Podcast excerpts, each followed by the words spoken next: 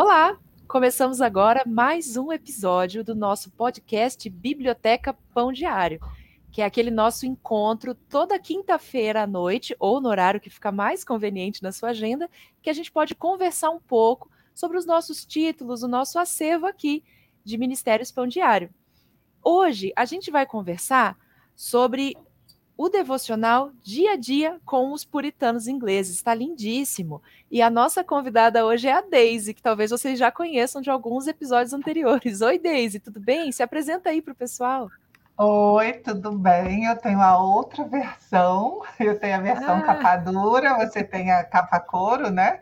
Ah, tudo bem? Obrigada pelo convite de novo e uma benção, né? Poder falar. E hoje, assim, o, o, o papo envolve muita história cristã, né? Com certeza.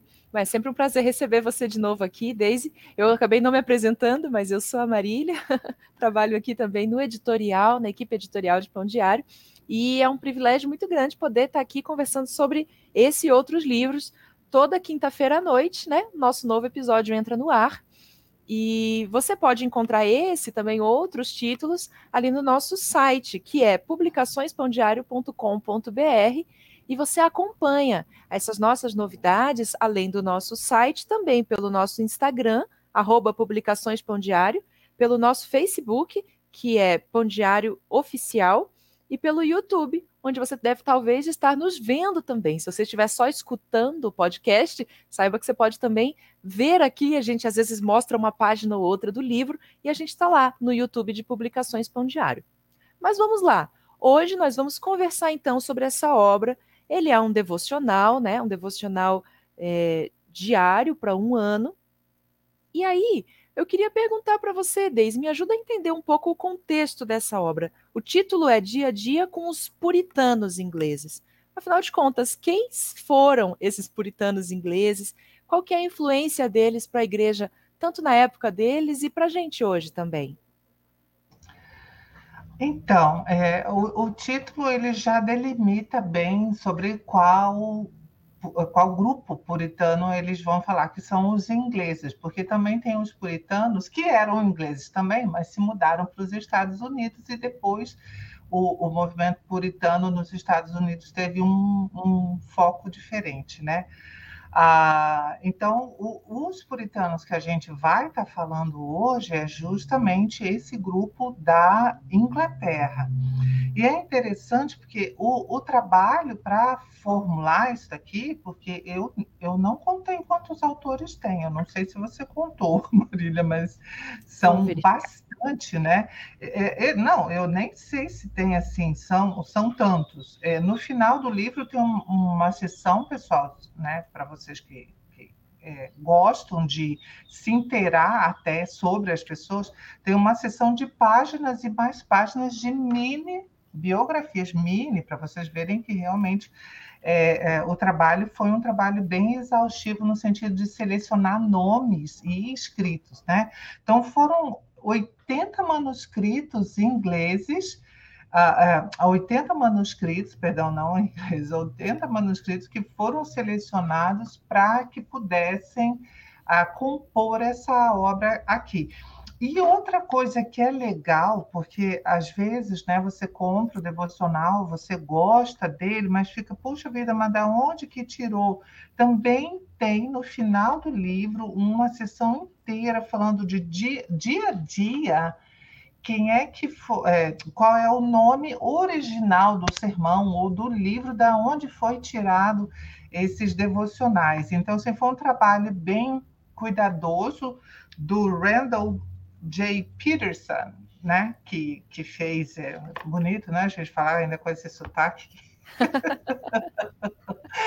que fez essa seleção e montou esse livro para nós. Um trabalho bem é, cuidadoso, né? É, inclusive de fornecer as fontes né, para o leitor final. Porque volta e meia, a gente tem outros, né, de, de outras uh, pessoas que também são formadas desse mesmo tipo, compilação de escritos mas nem sempre eles vêm com os, é, com as fontes originais de onde foram tirados. Sim. Agora, para quem lê em inglês e quer, ah, não, ah, eu gostei desse, desse devocional, eu quero ler esse sermão inteiro, esse livro inteiro. Então, você tem. E como são é, é, textos em domínio público, então você acha em inglês disponível na internet, né? Legal. Então a gente vê que tem esse, essa seleção. Eu estava olhando aqui, são muitos autores, são páginas e páginas, né? É. Deve estar na casa dos 30 autores diferentes. Então tem nomes é. assim, como por exemplo John Bunyan, né? Que é o autor de O Peregrino, A Peregrina, que a gente conhece. A gente também tem esses títulos aqui por publicações Pão Diário. E tem vários outros nomes que talvez a gente não conheça. Então é uma oportunidade também de você entrar em contato com né, autores, escritores, irmãos nossos novos, né? E como você falou, bem bacana, a gente tem essa chance de, se quiser, se aprofundar, se, se, se enfim, conhecer, né, os outros textos também e o texto completo. Então, está me dizendo que esse trabalho foi editado é, uma seleção de autores, eles não escreveram no formato devocional, né? Eles não escreveram um devocional dia a dia, mas ele foi é, compilada, editada, e a gente tem acesso a ele dessa forma. Realmente, esse pessoal aqui não é contemporâneo nosso, né? A gente está pensando aqui em século XVI, século XVII, que esse formato de devocional diário como a gente tem hoje nem era utilizado, né? É... Exatamente. Exatamente. É, e, assim, Marília, eu gostaria de dar assim, bastante mérito e crédito a, a, essas pessoas que fazem essas compilações, porque, gente, vocês não fazem ideia do que, que é ler um sermão ou um livro inteiro de uma pessoa e ter que selecionar um texto pequeno, porque os devocionais são pequenos, que tenha começo, meio e fim, uma mensagem que faça, faça sentido para você. Então, não é uma tarefa fácil, não é só, ai, eu gostei gostei desse negócio aqui, tá muito legal. Mas às vezes, quando você tira do contexto do sermão todo, é, o, o, texto, o extrato ali perde totalmente sentido. E aqui os nossos textos estão, eles são assim bem completinhos. Você entende o começo, o meio e fim da mensagem. Outra coisa que eu estava falando, e eu acho que é importante a gente falar isso também, né? Hoje em dia, ainda mais, que os textos originais estão em domínio público, mas as traduções elas pertencem às editoras que pagaram pelas traduções. Então, cuidado, tá, pessoal? Vocês podem usar, mas se quiserem, peçam permissão. Pão Diário é muito camarada, é muito parceiro nesse sentido. Mas é bom a gente saber até onde o texto está sendo usado, porque às vezes, quando tira do contexto, também né, é verdade. dá problema. Vamos evitar né, esse tipo de, de situação, com certeza, né? E estabelecer novas parcerias aí. Então, se você quiser, é, eventualmente, usar algum trecho maior, que não seja só uma, aquela citaçãozinha, né? Que aquilo é tranquilo, entre em contato conosco, vai ser um prazer, então, a gente estudar essas possibilidades de parceria aí também, né? É, mas, Deise, deixa eu lhe perguntar uma coisa. Você comentou é, que os puritanos ingleses eles se diferenciam um pouco dos puritanos que foram para os Estados Unidos, né?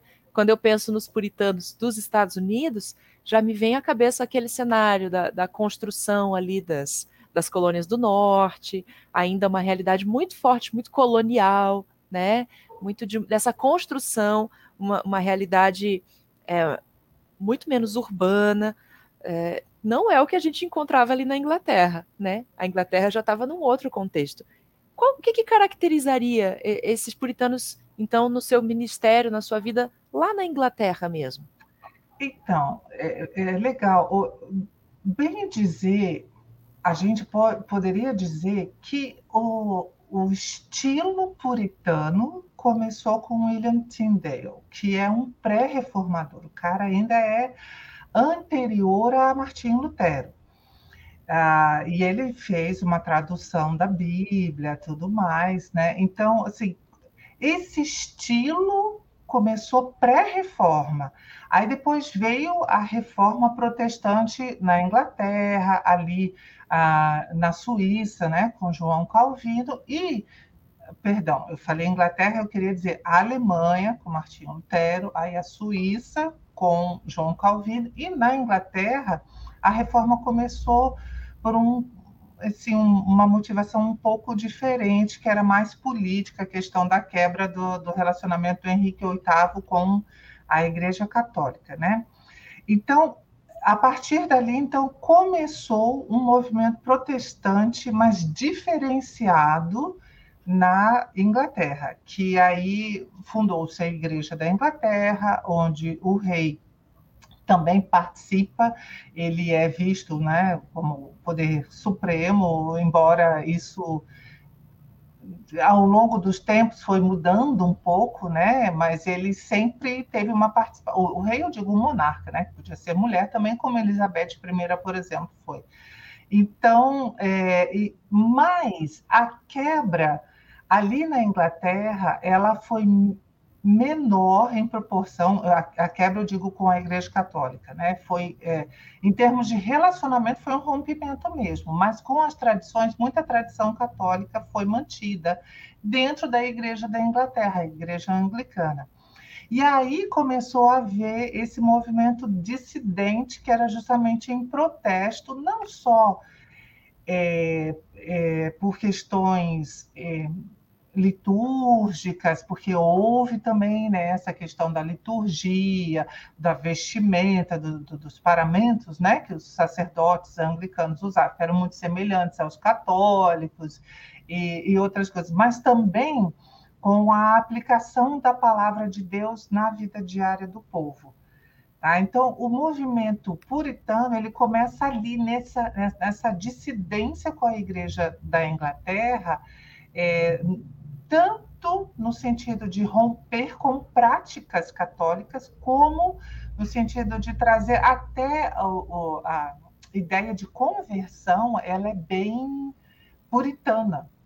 Tá? É, antes era muito essa questão de proselitismo, do batismo infantil, embora os puritanos também praticavam, né, por serem calvinistas, ah, reformados, do, a maioria deles, né, ligados a, ao presbiterianismo de John Knox, então praticavam também o, o, batismo infantil, mas eles acreditavam na conversão e buscavam nas pessoas evidência de conversão. Então, veja que é um movimento tanto político quanto religioso, porque eles estão ali também é, querendo impor esse estilo de vida aos aos, enfim, né, aos participantes da, da, da, do movimento deles. Não era, veja, eles não fundaram uma nova igreja, né? Isso é bem interessante. Não existe a igreja puritana da Inglaterra. Não, eles eram, eles eram um movimento que envolvia vários grupos cristãos. Uhum. É, é, interessante você pensar, né? Porque realmente existe esse movimento de é se existe essa ênfase na ideia da conversão, dos sinais da conversão, isso é algo que se renova a cada geração, né? Então nós já nascemos na igreja, já estamos aqui é, num formato de igreja que a gente compreende como o mais adequado, o mais bíblico, enfim, mas como é que isso está na sua vida? Isso tem se manifestado? É, essa criança que cresceu aqui dentro, ela já dá esses sinais de conversão? Por isso faz sentido, não, não existia necessidade de um novo rompimento, né? Mas sim uma, uma espécie de uma renovação contínua, né, através da vivência desses, desses valores, né. Inclusive, eu acho que são alguns desses valores puritanos, né, que aparecem bastante nos devocionais também, nas reflexões desse livro, né. Então, eu abri aqui, por exemplo, por, né, no dia do meu aniversário, né, que é 15 de junho, ah, e o título é Reflita em seus átrios. E aí ele vai trazer essa ideia justamente da gente, de cada cristão, refletir, ter esse tempo de meditação é, individual a partir da obra de Deus para trazer esse louvor para o Senhor, né?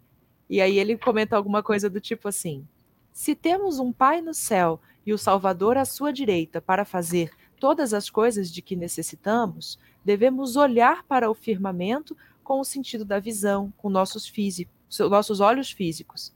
É bom contemplar a glória dos corpos celestes, isso é, do lado de fora daquele átrio que Deus reservou para os justos.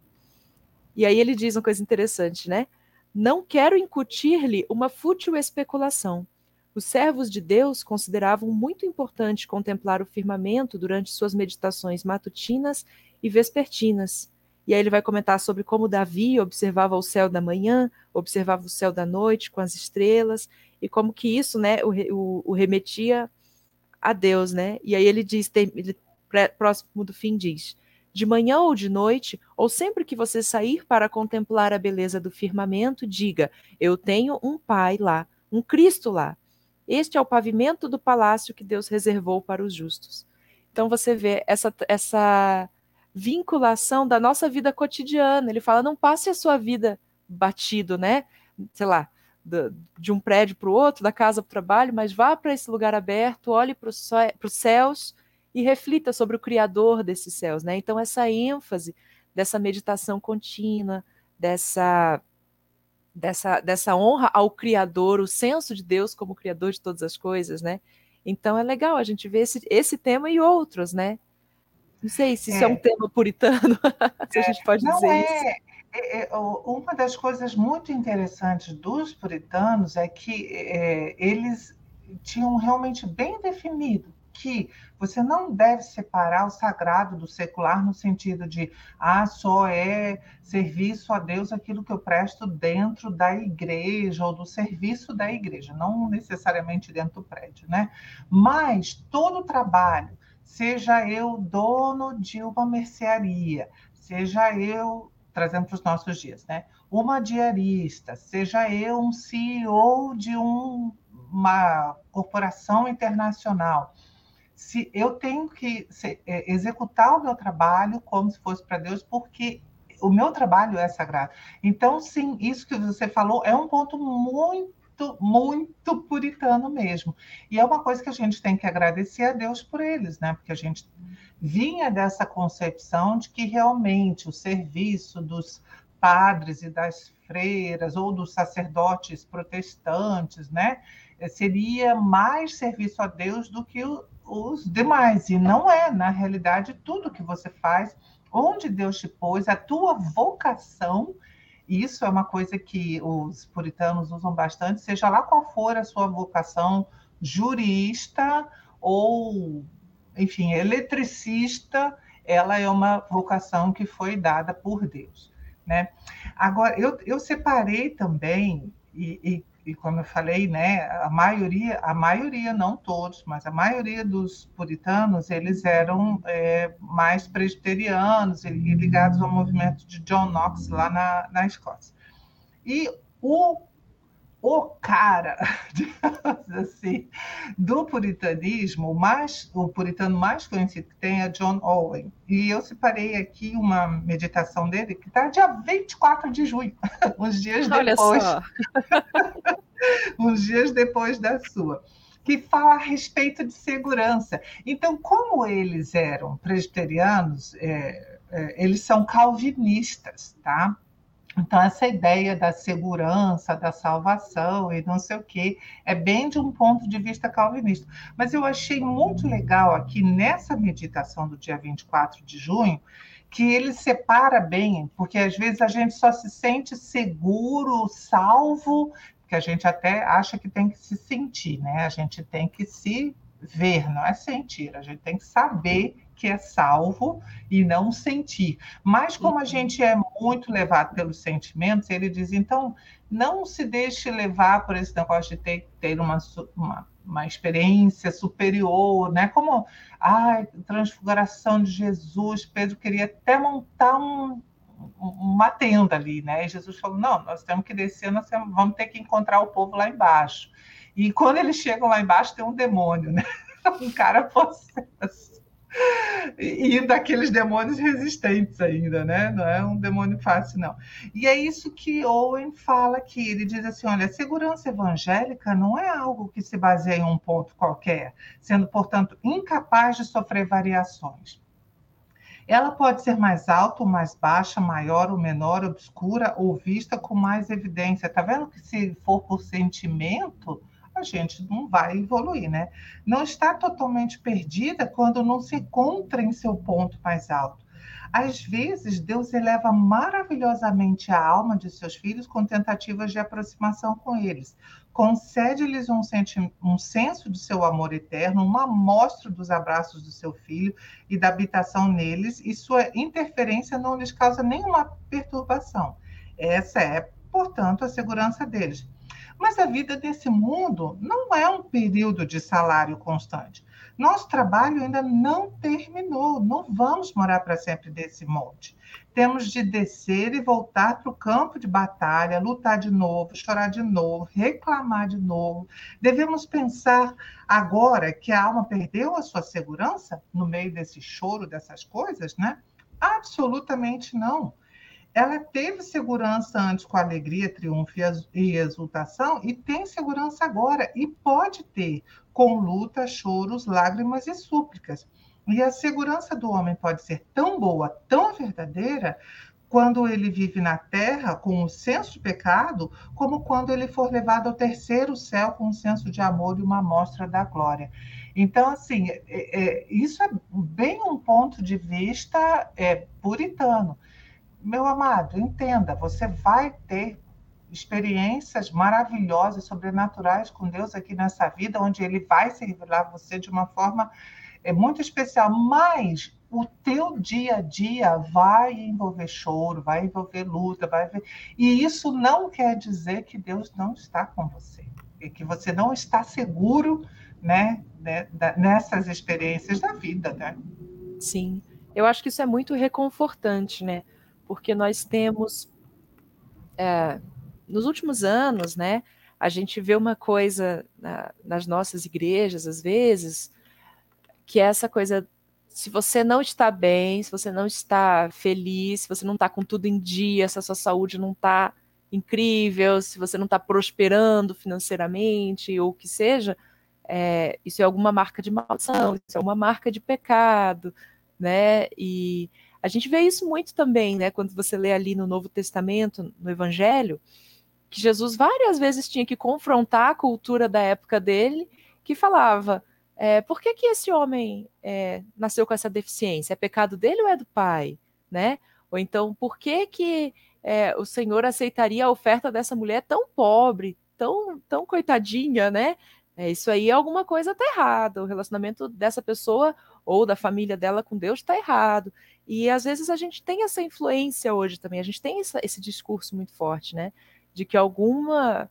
qualquer dificuldade da vida, na verdade, não cabe na vida do cristão, porque você é filho do rei e tal.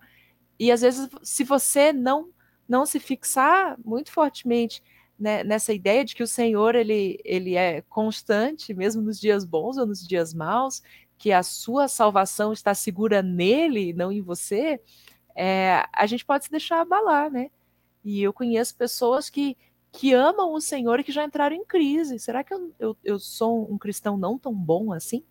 Será que é, o Senhor está me punindo ou por deixar essas coisas acontecerem?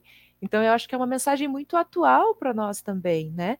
A gente saber que ah, isso nos traz um conforto, né? Saber que o, o Senhor ele é por nós e assim a gente vai ter o dia como a palavra fala, o dia de sol, o dia de chuva, né?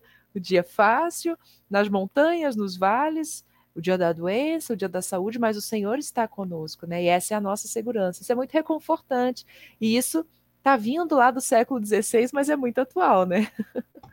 Então, então tem, tem esse ponto de vista, né, de que se, se, as coisas estiverem dando errado na tua vida, é porque você está com algum problema no teu relacionamento com Deus.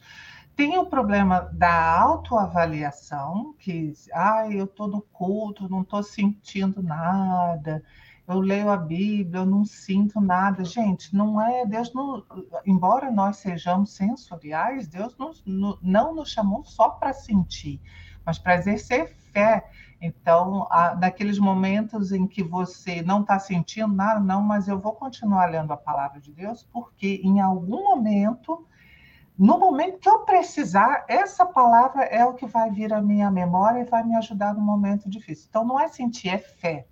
Sim. Mas também tem outro grupo, e, e, esse grupo é muito estranho, mas ele é um grande grupo cristão também, que é o grupo que condena a alegria. Ah, não, você é um cristão muito alegre, você é um cristão muito satisfeito. Não, a vida é dura, a luta contra o pecado, esse mundo mal. Gente, é quase que uma murmuração, né?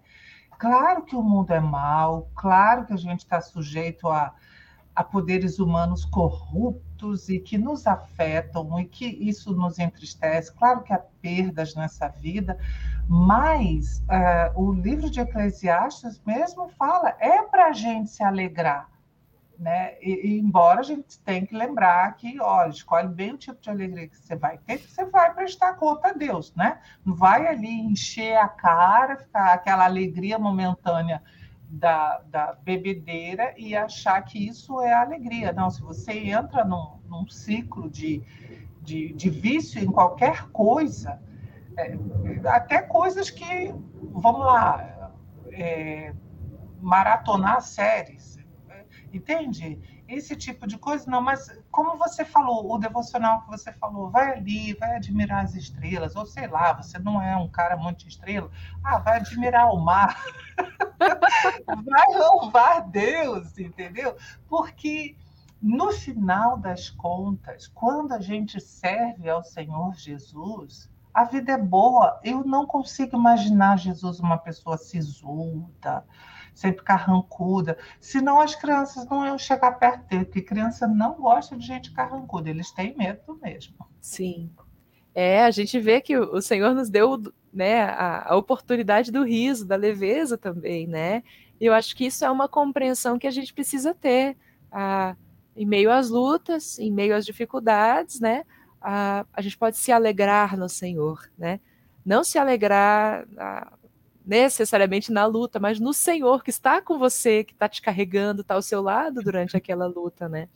E são princípios que a gente aprende do nosso relacionamento com Deus e que transbordam, eu acho que para os nossos outros relacionamentos também, né? É, transborda ali para o seu relacionamento familiar, para o seu relacionamento com seu, na sua realidade de trabalho, né?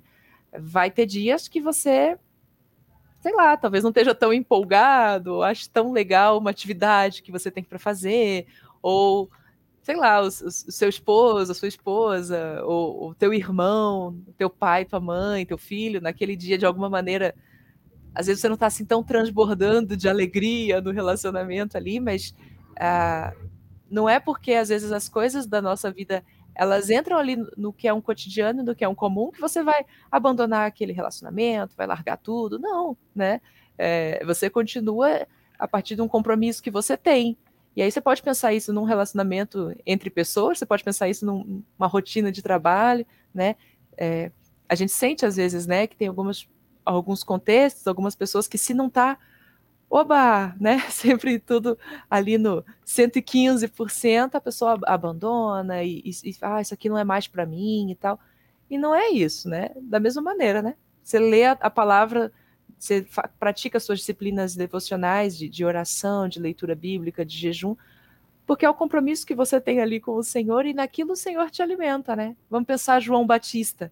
João, o pai de João Batista, Zacarias, estava lá fazendo o serviço dele, do, do, dia a dia ali do templo, as coisas de adoração, e no meio daquele cotidiano tão comum, o Senhor se manifesta, né? E traz essa promessa de que o filho dele seria a voz que clama no deserto uma coisa fantástica que aconteceu ali no dia a dia de, de alguém que relacionamento com Deus, né? Essa ideia reformada, inclusive, né, de que o Senhor está sempre conosco, né? Nós estamos sempre diante dos olhos do Senhor, né? Então que a é. gente faça com excelência, né? Exato, exato. E até assim, pensando nisso tudo que a gente está conversando, esse, esse, esse termo puritano, até hoje, ele, ele foi dado para eles já com um tom pejorativo, tá? E ele até hoje soa pejorativo. Nós vamos ocultar os erros dos puritanos? Não, eles cometeram erros, tá? Erros de excessos políticos, excessos até religiosos, que tornou eles até em algum determinado, momento da história farisaico. Então a gente tem que tomar muito cuidado com isso. Mas, uh, por outro lado, eles assumiram mesmo, né, mesmo que tenha sido inicialmente dado por outros como um, um termo pejorativo, eles assumiram nesse sentido de pureza. É, e pureza, ele, veja que eles entenderam que pureza não é ah, uma vida de seclusão, né, de separação, enfim, é, de, de monastério, que eu vou me separar do mundo, nada contra, tá, gente? Eu sei de gente que faz isso e tá tudo bem, mas não é isso não é um chamado para todos. Então, e eles entenderam isso, que Deus me chamou para estar no meio da sociedade e ser influente na sociedade. Aí eles cometeram até alguns erros no sentido de, de tentar uh, impor um controle político. Veja, essa relação igreja e Estado, gente, não foram os puritanos que inventaram, tá? Isso já Eles só continuaram, digamos assim. Isso veio do catolicismo, o protestantismo também. Lutero foi protegido por príncipes governantes, a mesma coisa aconteceu na Suíça. A briga de John Knox na, na Inglaterra também era com o poder, também era um pouco por poder. E os puritanos continuaram com esse entendimento. Vejam que foram séculos até que Cristo, embora é princípio da reforma, separação da igreja do Estado, é um princípio da reforma, graças a Deus por isso, né? mas, ah, de uma certa forma, isso foi perpetuado na história da igreja e levou séculos para a gente entender. Será que é bom? Não é que a gente não deve influenciar. Por exemplo, ó, puritanos ingleses tiveram um papel importantíssimo na libertação dos escravos. Tá? O John Newton, que escreveu Amazing Grace, que é um hino que tem traduções dependendo da tradição protestante que você está, né? se é presbiteriana, se é batista, se é assembleiana, enfim, ele tem traduções diferentes, mas é muito conhecido esse hino. Uh, John Newton escreveu o livro, ele era o cara que influenciou o. Ai, meu Deus, esqueci agora o nome do cara, sumiu.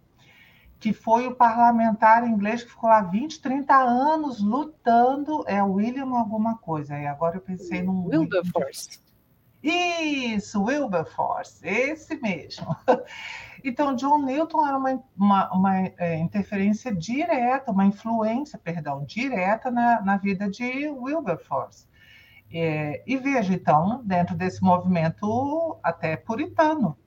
Tá? Então, os puritanos trouxeram muitas contribuições. A Bíblia King James, por exemplo, né, que é bem famosa, tem até King James em português.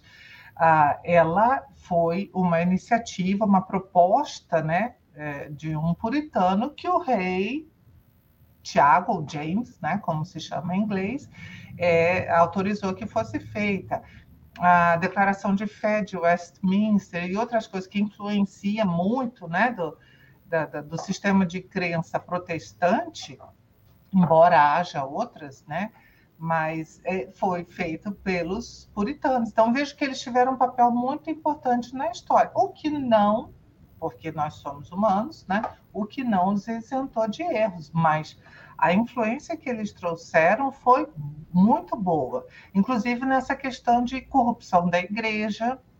Ah, eles quiseram, uma das coisas que eles quiseram romper, por exemplo, foi com a estética do, dos templos da igreja. Ah, porque eles entenderam que para o templo ter toda aquela estética, ele é, causava é, é tirar dinheiro dos pobres, claro, né? Não é fácil construir é, grandes catedrais sem muito dinheiro. Então, eles entendiam isso e foram para uma estética mais simples. O, não tem problema catedral, tá, gente? Eu amo catedrais. eu amo mesmo catedrais. Mas eu entendo a ideia dos puritanos no sentido de nós temos que cuidar dos pobres e podemos ter um prédio mais simples também para que eles se sintam acolhidos e não oprimidos, né? Para sustentar um, um prédio caro. Sim. É, se a gente vê que tudo na experiência humana, né, é, pode acabar chegando a, alguns desequilíbrios, né? É, e, e, a gente tem que estar sempre atento a isso e pedir pela graça do Senhor, né, para que Ele nos conduza, para que a gente possa como os bereanos, né? É, analisar todas essas coisas e, e reter aquilo que vai nos edificar no, no nosso relacionamento com Deus, né? É claro, sempre que você lê um livro, é, é importante a gente saber, a gente não está lendo a Bíblia, né? A gente não está lendo a palavra de Deus, mas a gente está lendo é, uma produção de irmãos sinceros na sua busca com Deus, né? E eu acho que isso é, é, é, e que tem muito a nos ensinar, né? Então eu acho que essa é a atitude que a gente tem que ler quando a gente aborda é, qualquer peça de, de, literatura cristã, né? E, e, a gente refletir, puxa vida, a, a vida dessas pessoas reflete esse compromisso e, e, como você comentou aqui, a gente vê que sim, porque traz é, esse compromisso é, prático né, no, no, seu dia a dia, influenciando ali questões sérias da nação deles, né, naquele momento, a questão da escravatura, que o Império Britânico é, tinha uma pesada influência sobre isso, né? Então, isso não tem como a gente negar que é um, é um, é um desenrolar da história que, graças a Deus, aconteceu com a bênção do Senhor ali, quando você tem a, a abolição da escravatura, a, a, a, que quando o império para de patrocinar e de se envolver nesse tipo de comércio é, horroroso, abjeto, né? Então, é, graças a Deus por isso, né? E fica para a gente esse senso de desafio também, né? De em que medida aquilo que eu tenho lido da palavra, aquilo que eu tenho refletido, isso tem afetado a minha vida internamente, né?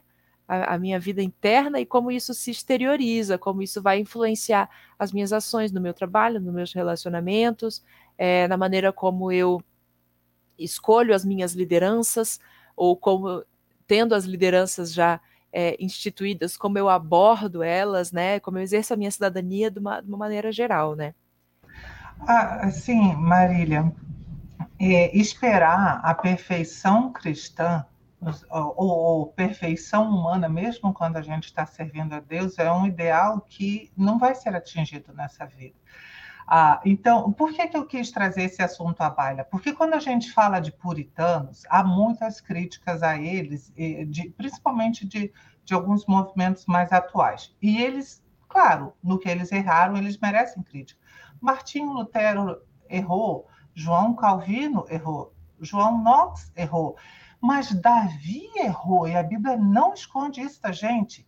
Salomão teve mil mulheres, mas escreve Provérbios 5 e Provérbios 7 dizendo: toma cuidado com as mulheres, essas mulheres sedutoras. Aí se fica. Como que esse cara pode me dar conselho a respeito disso, sendo que ele mesmo não, não seguiu?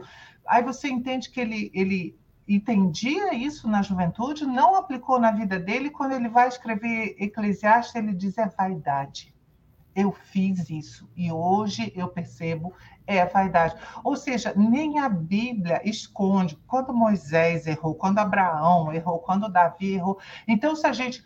Não, eu só vou ouvir quem não errou. Então, você não vai ouvir ninguém. Só vai ouvir Jesus mesmo. Mas toma só cuidado, porque aí o que está escrito a respeito de Jesus foram por por homens inspirados por Deus, mas sujeitos a falhas também. Sim. O apóstolo Paulo errou na briga dele com Barnabé.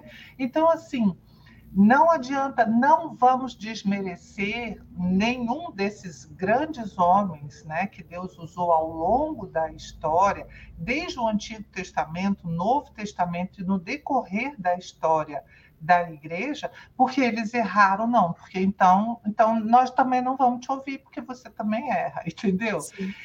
A gente tem que entender, ok, meus irmãos erraram, é, e ok, vamos aprender com os erros deles para não fazer a mesma coisa. O Theo errou, o Calvino errou, o Knox errou, os reformadores erraram, porque a Igreja Católica já estava errando já há algum tempo.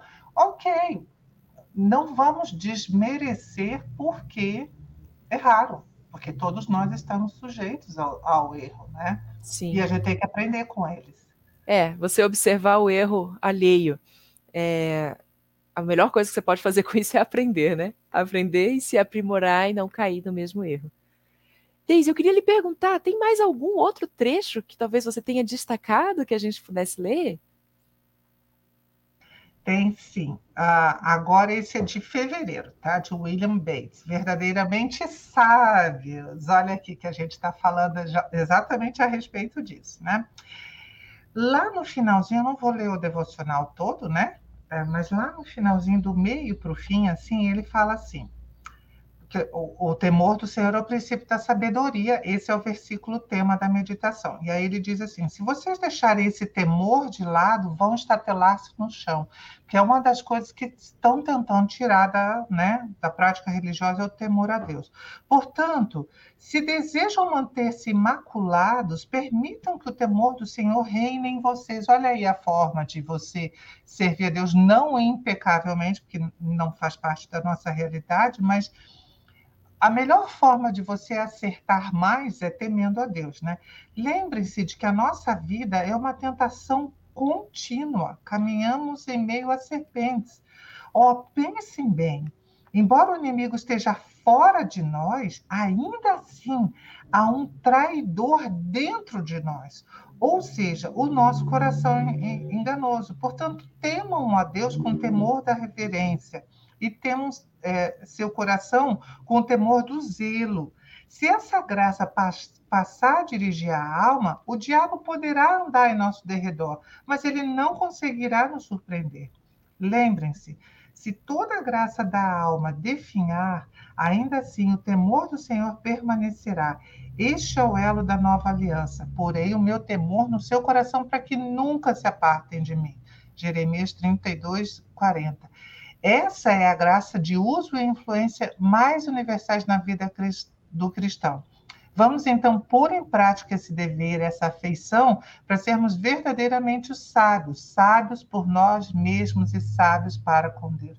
Veja o interesse desses irmãos de instruírem as pessoas na palavra. Olha, se tudo mais falhar, não deixa o teu temor a Deus falhar, porque ele é o segredo de você entender qual é o caminho certo a trilhar, né? Sim. E é o caminho da sabedoria, né? Esse temor do Senhor que ele nos concede para que a gente possa é, ser, é, desenvolver essa pureza na nossa vida, né? A gente vê que é colocado é um espelho diante dos olhos do cristão. Não é é, não é uma preocupação de, de, de estabelecer é, regras de pureza, de justiça para o outro. Primeiramente para mim, para minha prática, para onde eu estou. Senhor, som do meu coração, vê se em mim há algum caminho é, impuro, algum caminho errado, né? E me conduz pelo teu caminho, é, que é o caminho correto, o caminho da justiça. Depois dessa obra aí, talvez se o Senhor conceder, se for adequado, aí a gente pode né, pensar em alguma justiça, em alguma exortação, em alguma palavra para uma outra pessoa que esteja também ali é, nessa, nessa jornada também. Né? Mas você vê que o foco, claro que a exortação é importante, claro que é, o conselho, mas o foco é que é a minha vida, né? É eu ter esse cuidado sobre a minha vida, sobre a minha prática. E o, o, temor do Senhor, né? Também o título de uma outra obra nossa que também é aqui, Publicações Pão Diário. Então, que a gente possa estar tá sempre tendo esse cuidado mesmo, né? E, e poder viver isso. Eu, eu acho que essa fica como uma grande é, pertinência desse texto para a gente hoje, mesmo que a gente esteja com tantos séculos entre nós e eles, né? Quatro, cinco séculos aí, mas que a gente possa continuar caminhando, né? É, com esses princípios da pureza, da consciência de que o Senhor, estamos diante dos olhos do Senhor, né? Que a nossa vida não é separada entre secular e profana, mas toda ela é entregue diante do Senhor como essa vocação diária nossa. Como você falou, seja você um CEO de uma multinacional, seja você um eletricista, né, uma diarista, seja você um um, alguém que trabalha dentro de uma instituição cristã, alguém que trabalha numa instituição secular. O Senhor está com você ali, né? E lá você é luz também. E lá você pode levar essa, essa presença do Senhor, porque o Espírito habita em você. Exatamente. Graças a Deus, então, né, pelos ideais puritanos, que trouxeram influências muito boas às reflexões da igreja. Vejam, mesmo quem rejeitava eles no passado, no final das contas, teve que admitir que eles tinham razão em muita coisa. Uhum. Que a prática ritualística cristã precisa ser acompanhada de uma vida de conversão em santidade, né? Que legal, e é isso mesmo. E a gente vê esse tema retomando, né, ao longo dos séculos, em diferentes momentos, né, que a gente não se prenda a uma prática ritualística externa, mas que a gente tenha essa realidade nas nossas vidas também. Bom, Deise, muito obrigada. Muito obrigada pela tua companhia e mais essa conversa. Obrigada também a você que assistiu esse, assistiu ou escutou esse episódio com a gente, né? e é isso. Por favor, pessoal, esteja conosco também nas nossas redes sociais para você não perder as nossas atualizações. Você sabe que toda quinta-feira, às 20 horas, entra um novo episódio de Biblioteca Pão Diário. Na próxima quinta-feira, a gente tem mais uma conversa aqui para falar sobre outros lançamentos nossos. Veja também ali a nossa loja virtual, onde você consegue adquirir o dia a dia com os puritanos ingleses na capa couro ou na capa dura, né? Temos aqui as duas conosco hoje, lindíssimas as duas, por sinal. Uhum. E, e é isso. Conto com vocês. Marília, obrigada pelo convite, não só para me despedir, obrigada pelo convite mais uma vez e um papo legal como esse, né, de, de ver Deus agindo na história da igreja. Coisa boa, obrigada. E eu sempre aprendo muito contigo. Para mim é uma alegria quando a gente consegue se encontrar aqui de novo. E é isso, pessoal. Muito obrigada, obrigada pelo seu tempo aí com a gente e nos vemos no próximo episódio. tchau, tchau. Tchau, tchau.